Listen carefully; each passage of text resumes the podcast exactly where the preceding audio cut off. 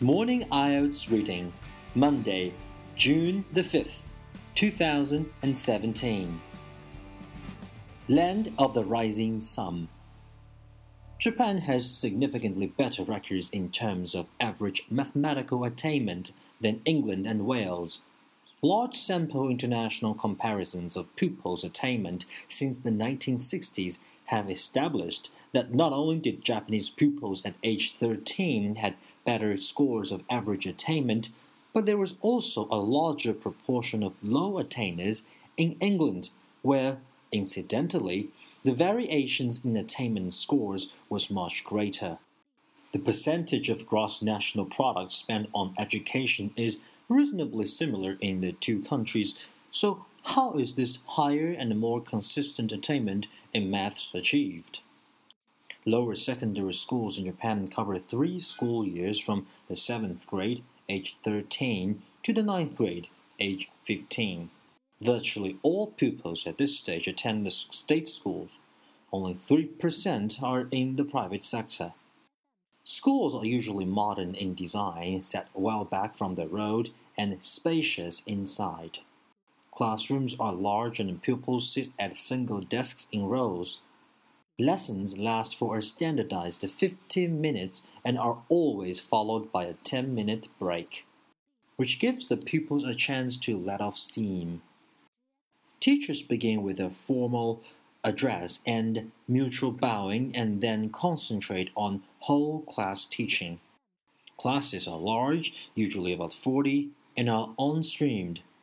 Pupils stay in the same class for all lessons throughout the school and develop considerable class identity and loyalty. Pupils attend the school in their own neighborhood, which in theory removes ranking by school. In practice in Tokyo, because of the relative concentration of schools, there is some competition to get into the better school in a particular area. Traditional ways of teaching form the basis of the lesson, and the remarkably quiet classes take their own notes of the points made and the examples demonstrated. Everyone has had their own copy of the textbook supplied by the Central Education Authority, Monbusho, as part of the concept of free compulsory education up to the age of 15.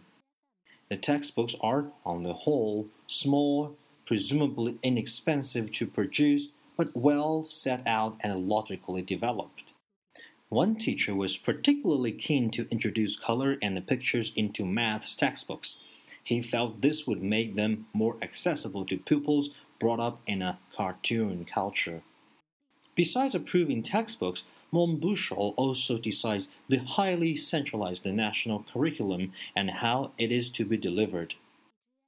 Lessons all follow the same pattern. At the beginning, the pupils put solutions to the homework on the board, then the teachers comment, correct, and elaborate as necessary. Pupils mark their own homework. This is an important principle in Japanese schooling as it enables pupils to see where and why they made a mistake and so that they can be avoided in future. No one minds mistakes or ignorance as long as you are prepared to learn from them. After the homework has been discussed, the teacher explains the topic of the lesson, slowly and with a lot of repetition and elaboration. Examples are demonstrated on the board. Questions from the textbooks are worked through first with the class, and then the class is set questions from the textbooks to do individually. Only rarely are supplementary worksheets distributed in a maths class. The impression is that the logical nature of the textbooks and their comprehensive coverage of different types of examples, combined with the relative homogeneity of the class, renders worksheets unnecessary. At this point, the teacher would circulate and make sure that all pupils were coping well. It is remarkable that large mixed ability classes could be kept together for math throughout all their compulsory schooling from 6 to 15. Teachers say that they give individual help at the end of a lesson or after school, setting extra work if necessary. In observed lessons, any struggler would be assisted by the teacher or quietly seek help from other neighbor. Carefully fostered class identity makes pupils keen to help each other. Anyway, it is in their interest since the class progresses together. This scarcely seems adequate help to enable slow learners to keep up.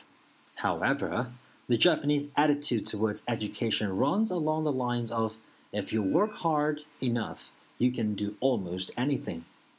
Parents are kept closely informed of their children's progress and will play a part in helping their children to keep up with class, sending them to juku, private evening tuition if extra help is needed, and encouraging them to work harder.